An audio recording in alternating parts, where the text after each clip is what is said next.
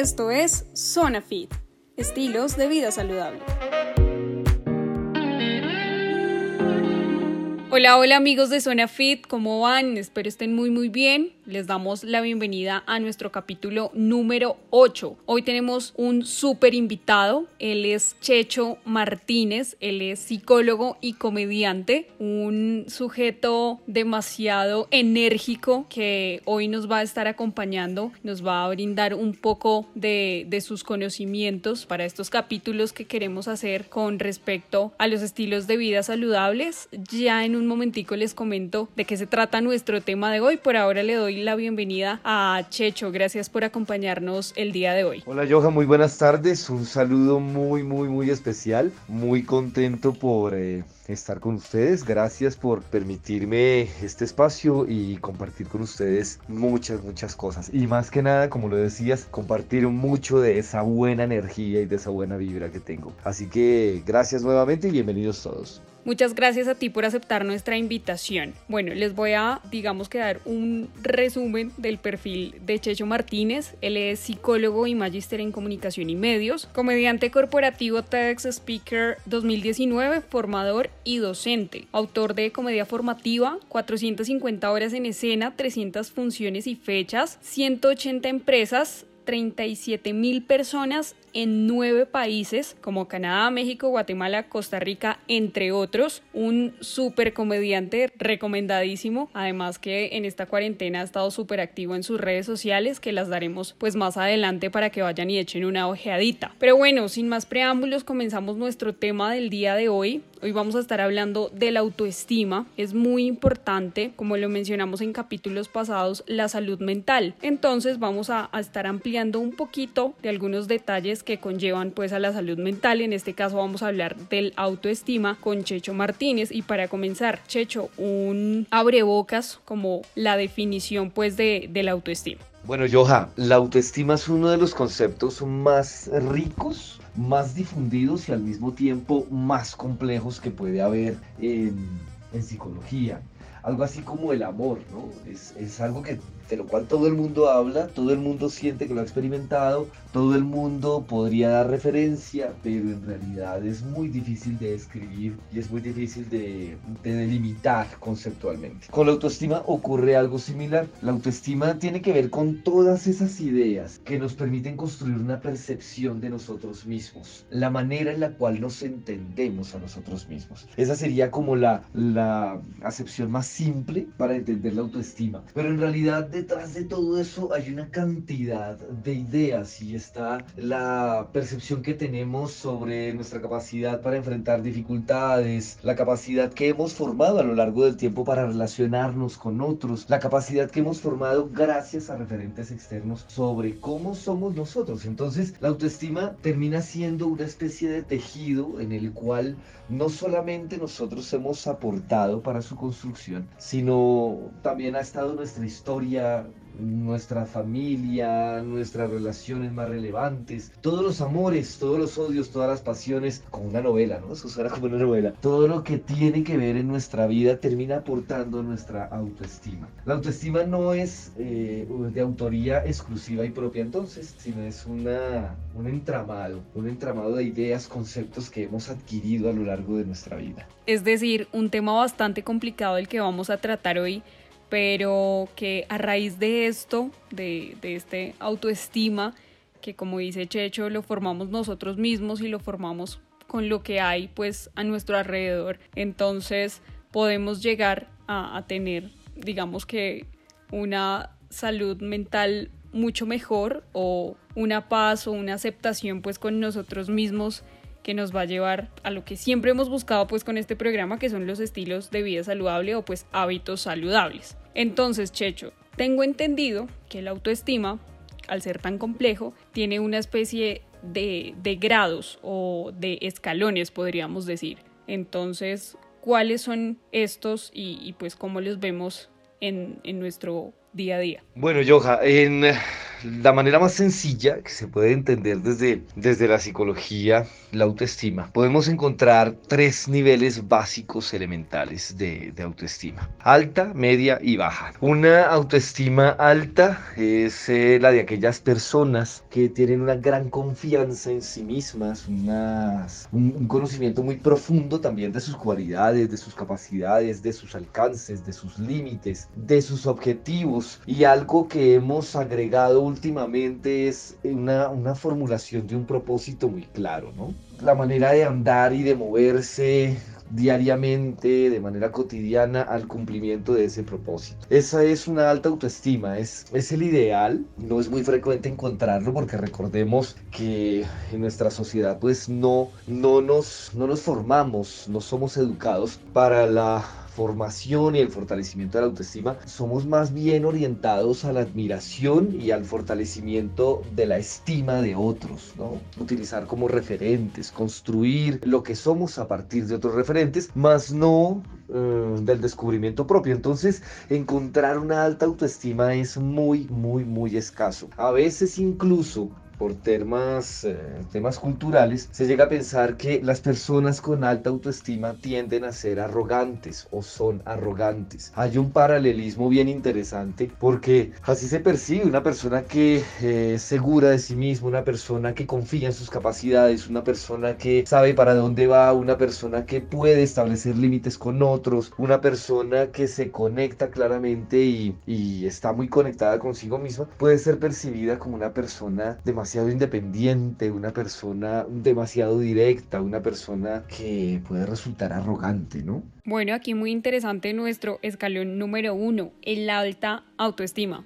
Sigamos. En otros términos, tenemos una media, una autoestima media, que es lo que encontramos habitualmente, es la que, la que tenemos la mayoría de, de nosotros. Bueno, esto ha ido evolucionando a lo largo de estas últimas décadas. Podemos decir que estas dos últimas generaciones, lo que hemos denominado millennials y centennials, han fortalecido la autoestima de una manera diferente. Son eh, percepciones, son, son formas de percibirse más orientados hacia lo emocional o involucrando los aspectos emocionales, más confiados y más seguros en sus propios deseos, en sus propios objetivos, con una baja tendencia a ser complacientes, ¿no? En realidad un, un, un centennial, un millennial puede ser mucho más honesto y puede ser mucho más sincero porque no ha sido formado desde la obediencia, sino ha sido más formado desde la expresión y desde el ser. Pero volviendo nuevamente al tema de la, de la autoestima media, en un nivel medio, encontramos que son aquellas o somos aquellas personas, ahí me incluyo también porque este es un proceso en el cual estamos creciendo constantemente, tenemos una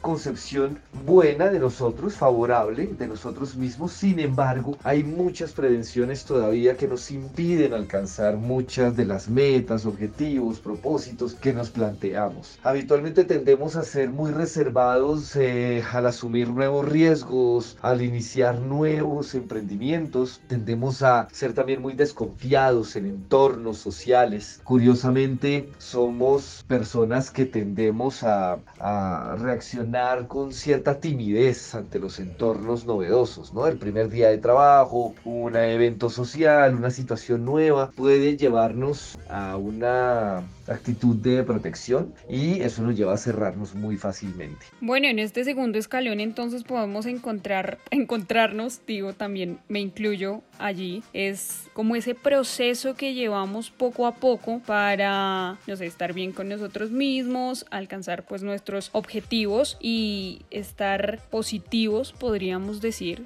con lo que tenemos, como estamos y aún así estamos en la, en la lucha pues enfrentando un poco nuestros miedos y, y todo aquello que también nos acongoja un poco en algunos puntos. ¿Cuál es nuestra tercera, nuestro tercer escalón? Y finalmente tenemos la baja autoestima que es lo que se ha estigmatizado como un foco de, de atención. Ha sido lo que desde diferentes frentes se ha tratado de abordar y de trabajar, pero más con un enfoque de intervención que con un enfoque enfoque de prevención, es decir, estamos abordando y trabajando la baja autoestima porque además tiene que ver con, con trastornos mucho más reconocidos a nivel social, como por ejemplo los trastornos alimentarios. Los problemas de autoestima tienen que ver con los trastornos alimentarios, la bulimia, la anorexia nerviosa, ese tipo de, de, condiciones están asociadas con la autoestima. Así que la baja autoestima ha sido como la protagonista, la que se ha llevado toda la atención de la psicología clásica y tiene que ver con esas esa, esa forma disfuncional de vernos a nosotros mismos. Es bastante doloroso y triste porque,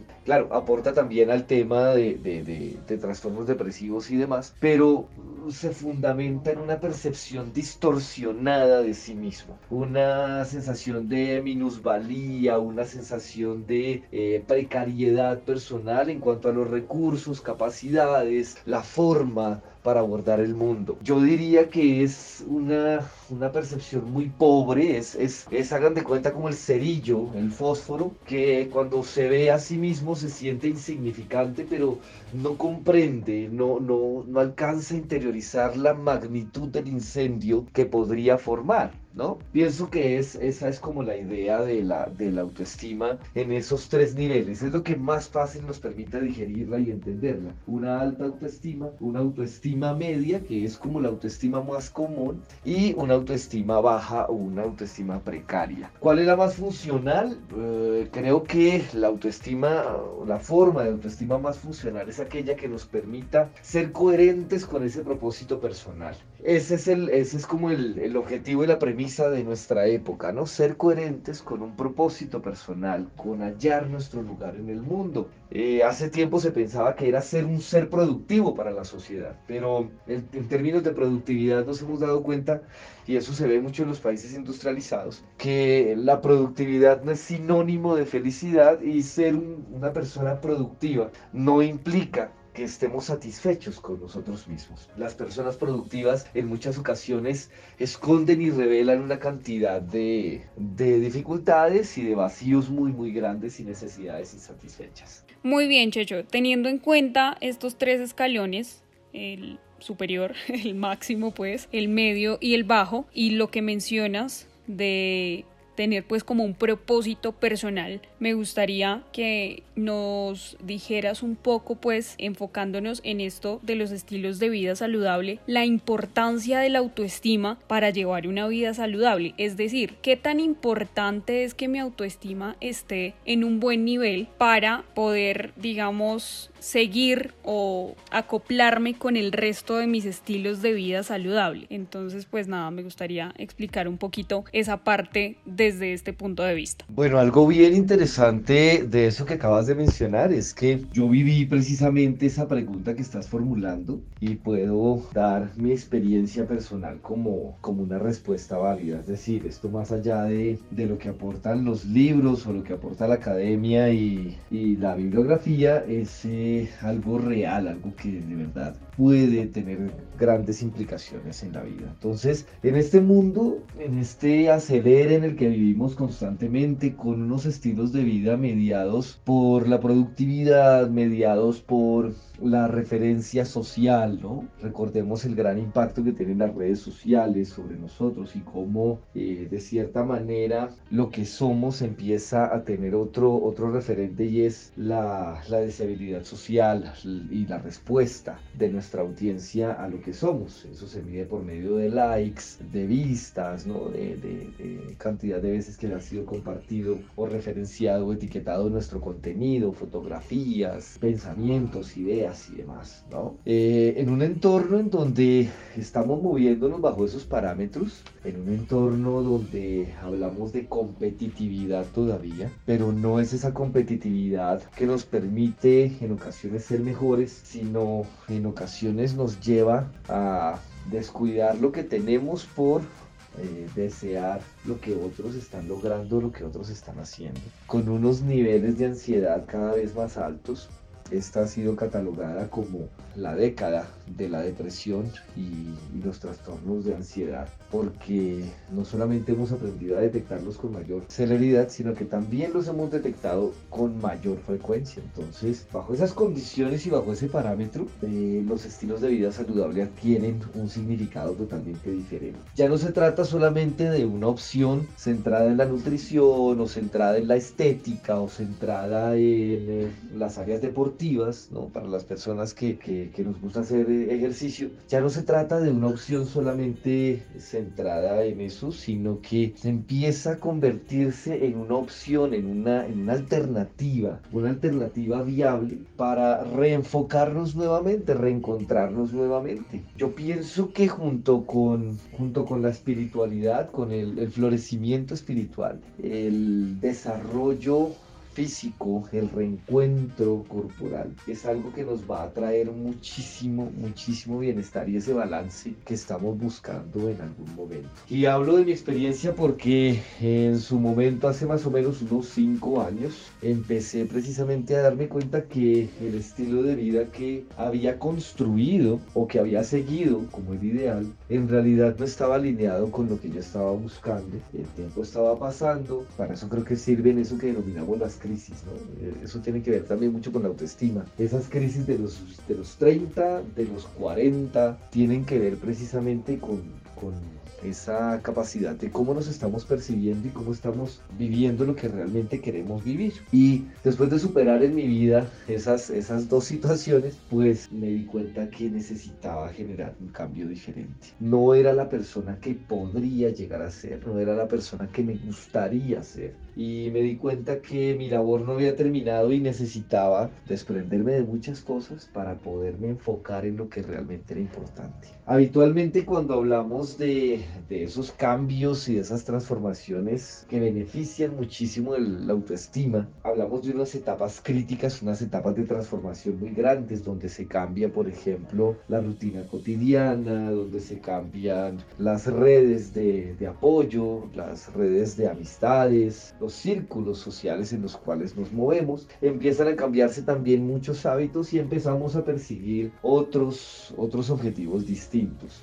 En mi caso, por ejemplo, fue una reconciliación con mi parte corporal, dejar de, de lado las dependencias, por ejemplo, de el, tabaco, el alcohol, la cafeína, y enfocarme en, en, un estilo de vida que fuera mucho más coherente con lo que estaba buscando. Y pues el cambio ha sido total, absoluto. Esto es como un efecto dominó, en donde cuando empiezas a recuperar un poco más la confianza en ti, a nivel físico empiezas a ver resultados a nivel de desempeño y por ende empiezan a cambiar las oportunidades y empiezan a verse grandes beneficios entonces esto es un efecto bien interesante. Tendemos a pensar que ese efecto dominó, es, esa concatenación de cosas, tiene que ver con, los, con lo negativo, pero también tiene que ver con lo positivo. Muy bien, Checho, muchas gracias. Es como esta experiencia pues de tu vida.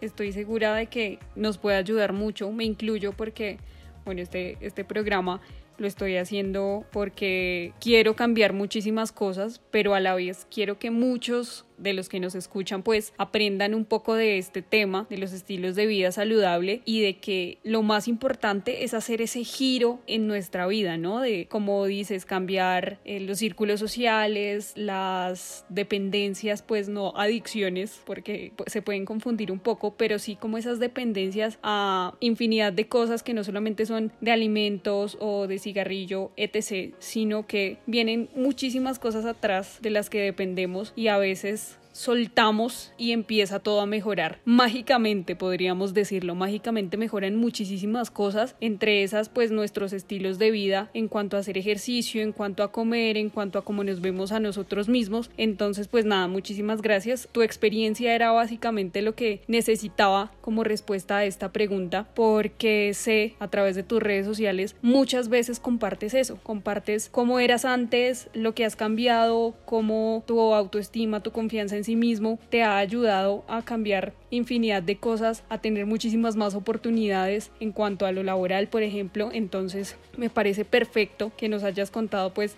esta historia a todos nosotros para aprender de ello y digamos que continuar. Ahora, me gustaría que habláramos rápidamente de cómo este autoestima puede ser visto diferente. Me explico. Es decir, a veces creemos que tenemos una autoestima, pero no es así. Son como falsos autoestimas o también podríamos llamarlos falsos estereotipos. ¿Qué hay detrás de esto? Sí, yo me estaba acordando para responderte precisamente sobre las falsas autoestimas que como papás, los que somos padres, tenemos de primera mano un buen ejemplo de cómo de pronto con la mejor intención, pero podemos terminar fortaleciendo una idea poco realista en nuestros hijos, ¿no? En los casos de sobreprotección, por ejemplo, en los casos de extrema exigencia, por ejemplo, es muy claro que a veces terminamos exigiéndole a nuestros hijos o terminamos decorando a nuestros hijos con una serie de cualidades que en realidad no poseen o mm,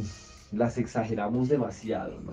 esta forma de adular a nuestros hijos de una manera sobreprotectora, también empieza a generar esas falsas ideas sobre sí mismos. Entonces, el niño que no es regulado, el niño que no tiene un principio de realidad muy bien fundamentado, pues empieza a considerar que puede hacer y que puede desarrollar cosas que en realidad para las cuales se encuentra limitado, ¿no? Esa podría ser una buena idea. A lo largo de nuestra crianza podemos llegar a tener, bueno, sea por, por exceso, como lo que acabo de, de, mencionar, en ese caso de la sobreprotección, o sea por déficit también, en donde pues una interacción precaria, afectiva con los padres, esos padres que son distantes, que son fríos, que no dan una retroalimentación positiva a sus hijos, que no son cercanos, pues pueden generar también esa sensación, esa tendencia a la baja autoestima. Y se empiezan a desarrollar ideas erróneas. Esas ideas erróneas no son un vacío, sino son son, son como lo que los astrónomos eh, dicen eh, o determinan como la materia oscura, ¿no? Es algo que está ahí, pero está de una manera diferente. Es un vacío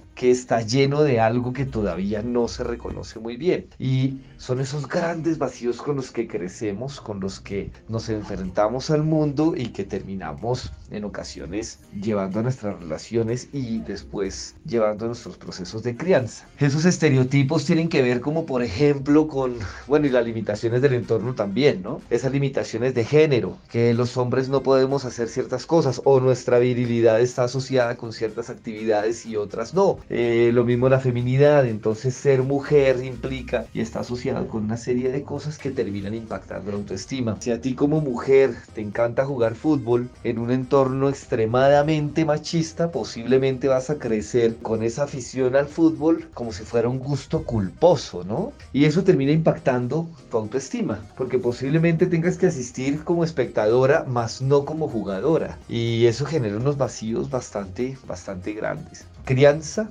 la crianza es fundamental para la construcción de una autoestima que tenga un principio de realidad. Nuestros padres y nosotros como padres y creo que en eso estamos rompiendo muchas cadenas que vienen desde hace varias generaciones. En, en, nuestra generación estamos rompiendo esas cadenas de la distancia, de centrarnos solamente en el desempeño, de la comparación con otros estándares, de la homogenización de los talentos. Es decir, todos los pelados, todos nuestros hijos tienen que ser iguales y todos tienen que ser buenos en matemáticas porque su papá es ingeniero o tienen que ser buenos en ciertas áreas. Y resulta que estamos cambiando cambiando todo eso y estamos entrando en una era en la cual valoramos muchísimo el descubrimiento del ser, ¿no? Eh, la pregunta que nos hacemos es más que cómo, cómo podemos hacer para que nuestro hijo encaje, la pregunta que nos podemos hacer es eh, cómo hacemos para que nuestro hijo descubra su verdadero talento, su propósito. ¿no? Esa es como la, la idea principal. Totalmente de acuerdo. De hecho,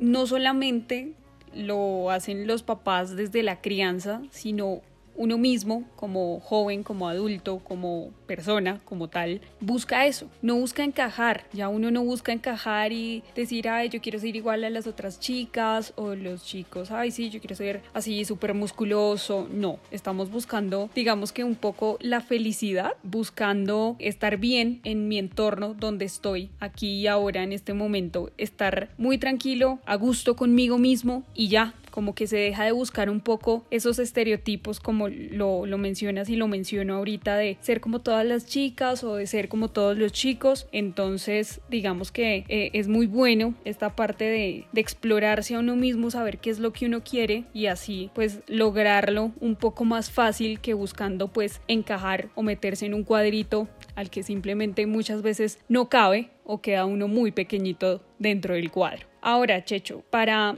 llegar a la autoestima, a un buen autoestima, mencionas la crianza, pero ya después de la crianza, uno cómo logra o qué paso a paso, qué tips nos puedes dar aquí hoy en este programa para llegar a, tener una buena autoestima, para estar bien con nosotros mismos? Esa es una excelente pregunta porque precisamente como les decía hace un ratito, nosotros no nos formaron, eh, la generación de los 90 no fue formada de, la, de los 90 hacia atrás, ¿no? fue formada en, en, esa exploración de la autoestima. Y nos toca, nos toca aprenderlo sobre el camino, nos toca aprenderlo sobre la marcha. Somos muy inmaduros emocionalmente y, y por ejemplo, reconocer nuestros errores, negociar en la convivencia, tolerar la diversidad, bueno, son una serie de cosas que para nosotros son nuevas y resultan nuevas y estamos aprendiendo. Mientras que para las generaciones más recientes es algo que ya se ha incluido desde sus planes de estudio, eh, los discursos que ven y las narrativas que, que, ven en los diferentes medios masivos, pero ya, ya se habla un poco más de esa amplitud emocional. Yo pienso que esa es la primera, la primera parte de la respuesta y es que la autoestima debe fortalecerse, Yoja, desde el, desde el,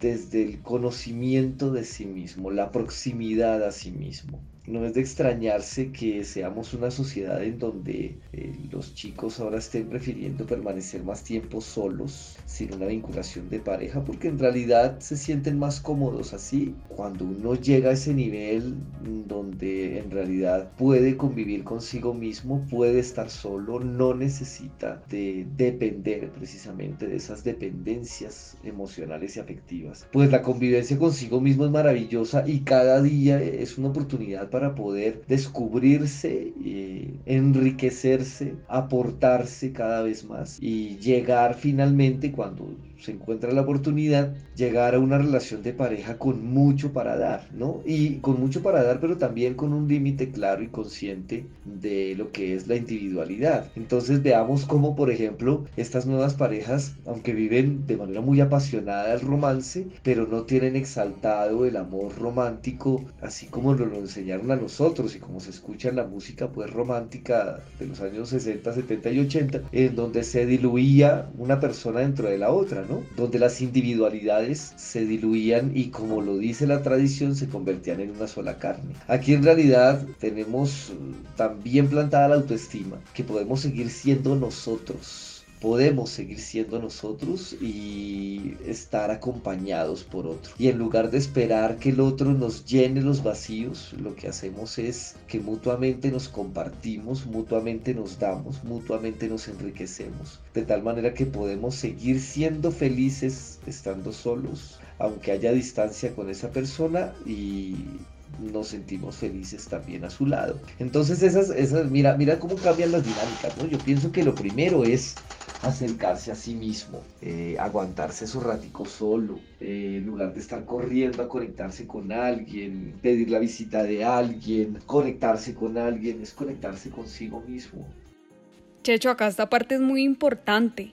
En verdad que estar a gusto con uno mismo es lo que realmente ayuda a estar bien con el resto, básicamente, y que todo fluya un poco más, un poco mejor, digámoslo, en nuestra vida. Ahora, esto de, de ser yo mismo en cualquier lado, con cualquier persona. Esto es lo más natural del mundo, no tener que fingir pues que aquí soy un alma de Dios y aquí al otro lado me porto como un demonio. No, ser igualito pues en todos lados, esta parte es muy importante. Yo les comparto algo que me ha funcionado mucho y que, y que me gusta mucho, es la oportunidad de descubrir nuevas narrativas. Entonces, tener la oportunidad de, no sé, si les gustan las series o las películas o alguna, algún tipo de, de formato audiovisual que puedan disfrutarlo también, ¿no? Los documentales, pero que puedas disfrutarlo solo. Y lo bueno de esta época es que una cosa te va orientando a otra y vas profundizando. Entonces te das cuenta que ese director tiene otros trabajos o que ese grupo musical tiene otros trabajos y te vas profundizando, te vas conectando cada vez más con otras narrativas, pero estás tú con el, tú con el arte eres tú con el arte. Y lo curioso de esa experiencia, de esa experiencia artística, es que cuando te metes en el cine, cuando te metes en la pintura, cuando te metes en la danza, cuando te metes en la música, te das cuenta que termina siendo un reflejo de ti mismo. Es un fenómeno bien bonito. Entonces, en lugar de aprender más sobre un grupo musical, en realidad estás aprendiendo más de ti mismo por medio de la música que ellos generan. Vale la pena disfrutar ese tipo de fenómenos, son, son bien interesantes y bien enriquecedores.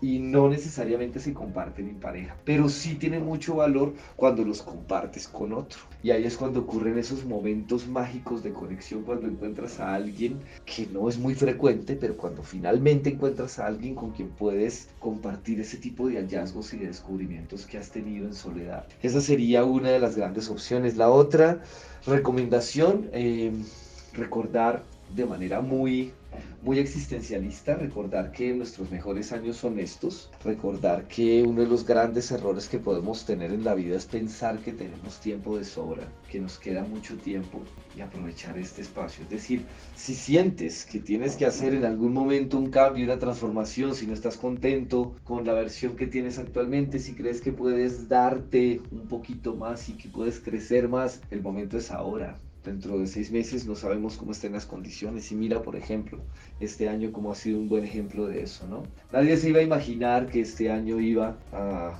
evolucionar de la manera en la que evolucionó. Todos teníamos ideas, todos teníamos planes, todos teníamos las cosas planeadas desde enero y mira que para marzo todos esos planes se fueron a pique y aquí estamos reconstruyendo, deconstruyendo, volviendo a formular prácticamente al mes, a la semana, al día estamos viviendo. Entonces, la autoestima nos... La, la, manera de fortalecer la autoestima en esta época podría tener que ver con eso. No le huyas a la soledad, encuéntrate contigo mismo, acércate por medio del arte, puede ser el arte o la ciencia, lo que quieras escoger, pero, pero cuando te miras en esos espejos te das cuenta que más que aprender sobre otros contenidos, estás aprendiendo sobre ti mismo. Eh, ten la oportunidad de aprovechar el tiempo al máximo. El cambio se debe hacer ahora. Ese viaje que debes hacer tan pronto, tan pronto se pueda, debes aprovechar para hacerlo. Eh, esa experiencia para estudiar, esa, ese sabor para compartir, eso hay que vivirlo, hay que vivirlo, no hay que dejarlo en la lista de pendientes porque en realidad sabemos que no lo vamos a tener. Eso nos va conectando más con nuestra capacidad de disfrutar lo que somos. Y ojo porque hablábamos como de esa idea, esa expectativa que teníamos de nosotros mismos, ¿no? Y la autoestima se conforma de lo que realmente somos, no de lo que quisiéramos ser. Entonces, eh, vivir experiencias nos aporta a lo que somos, eh, no a lo que quisiéramos ser, ¿no? Para que nos alejáramos de esos sueños y de esas ideas. Muy buenos tips, realmente estar bien con uno mismo, querer cambiar, no solamente como idealizar el cambio y tenerlo pues ahí en un cuadrito yo quiero ser así, no, sino ser así, buscar las actividades, buscar, no sé, motivos que tengas pues por ahí guardados para cambiar todo tu entorno, toda tu forma de pues de ser un poco, de vivir, ¿no? Y uno de los tips más importantes que Checho nos acaba de dar es no dejes para mañana lo que puedas hacer hoy, haz todo lo que puedas y más con esta lección que nos dio esta cuarentena, porque como Checho lo dijo, teníamos planes, teníamos un montón de cosas por hacer y de un momento a otro todo se fue al piso. ¿Y qué nos tocó hacer? Buscar alternativas, ¿no? Estando en casa, quedándose solo, mucha gente cambió sus estilos de vida. Yo comencé a hacer este podcast, por ejemplo, y empecé a cambiar un poco mis estilos de vida y por eso quise compartir esto con la gente. Entonces, hacer las cosas, no cohibirse de algunas cosas, de los viajes, de hacer algo nuevo, de incursionar en el arte, de, en fin, muchísimas cosas que hay por hacer, no las dejemos pasar hagámoslas y vivamos pues con toda porque en cualquier momento puede pasar algo como lo que pasó, un virus nos deja encerrados y los planes ahí quedan. Entonces vamos a hacer todo lo que podamos en el momento que se pueda sin aplazar absolutamente nada. Y bueno, Checho, para cerrar nuestro capítulo número 8, muchísimas gracias por acompañarnos. En serio fue una experiencia muy chévere poder contar nuestras experiencias aquí a través de, de Zona Fit para mejorar no solamente nuestra autoestima o bueno, seguir mejorando nuestra autoestima, sino que muchos de los que nos escuchan puedan lograrlo y puedan hacerlo y después de esto mejorar pues sus estilos de vida y, cambiar como tal toda su vida. Muchísimas gracias, no sé si quieras agregar algo más antes de, de despedirte para pues nuestros oyentes de Zona Fit. Yo, no, muy agradecido, muy, muy, muy agradecido, muy contento de aprovechar precisamente estos espacios que pues sí antes se daban en la, en la presencialidad, pero ahora nos estamos moviendo en otros formatos. Entonces, muy contento, muy agradecido, tú lo has dicho muy bien, mejor mensaje no podemos entregar en este momento más que continuar adelante construyendo una autoestima desde la conexión con nosotros mismos, el aprovechamiento de cada oportunidad para disfrutar, para aprender, para descubrir, para conocer, para multiplicar todas las cosas buenas que tenemos en nuestra vida. Y, y nada, continuar adelante con esta temporada de muchos retos. Un abrazote a todos, nos vemos en redes sociales, me pueden encontrar como Checho Martínez 79, ahí van a encontrar un poquito más a profundidad el tema de, del enfoque que trabajo como comediante y pues la historia que en parte alcancé a narrarles el día de hoy. Un abrazote enorme a todos, muchas, muchas gracias y Joa, muchas gracias por abrirme tu espacio nuevamente. Muchas gracias Checho, cerramos así nuestro capítulo del día de hoy capítulo número 8 hablando de la autoestima. Les recuerdo las redes sociales de Checho. En Instagram lo encuentran como arroba Checho Martínez 79 y en Facebook lo encuentran como Checho Martínez. Síganlo, un excelente comediante, un excelente psicólogo. Es muy bueno lo que hace, es muy bueno su contenido, así que todos por allá a seguir. Les recordamos, obviamente, arroba podcast-zona fit en Instagram y en Facebook nos encuentran como Zona Fit. Así que vaya por allá también a dar like. Subimos algunos tips para la alimentación, para hacer ejercicio, en fin. Así que por allá también los esperamos. Y en ocho días nos escuchamos en un nuevo capítulo de Zona Fit. Chao, chao.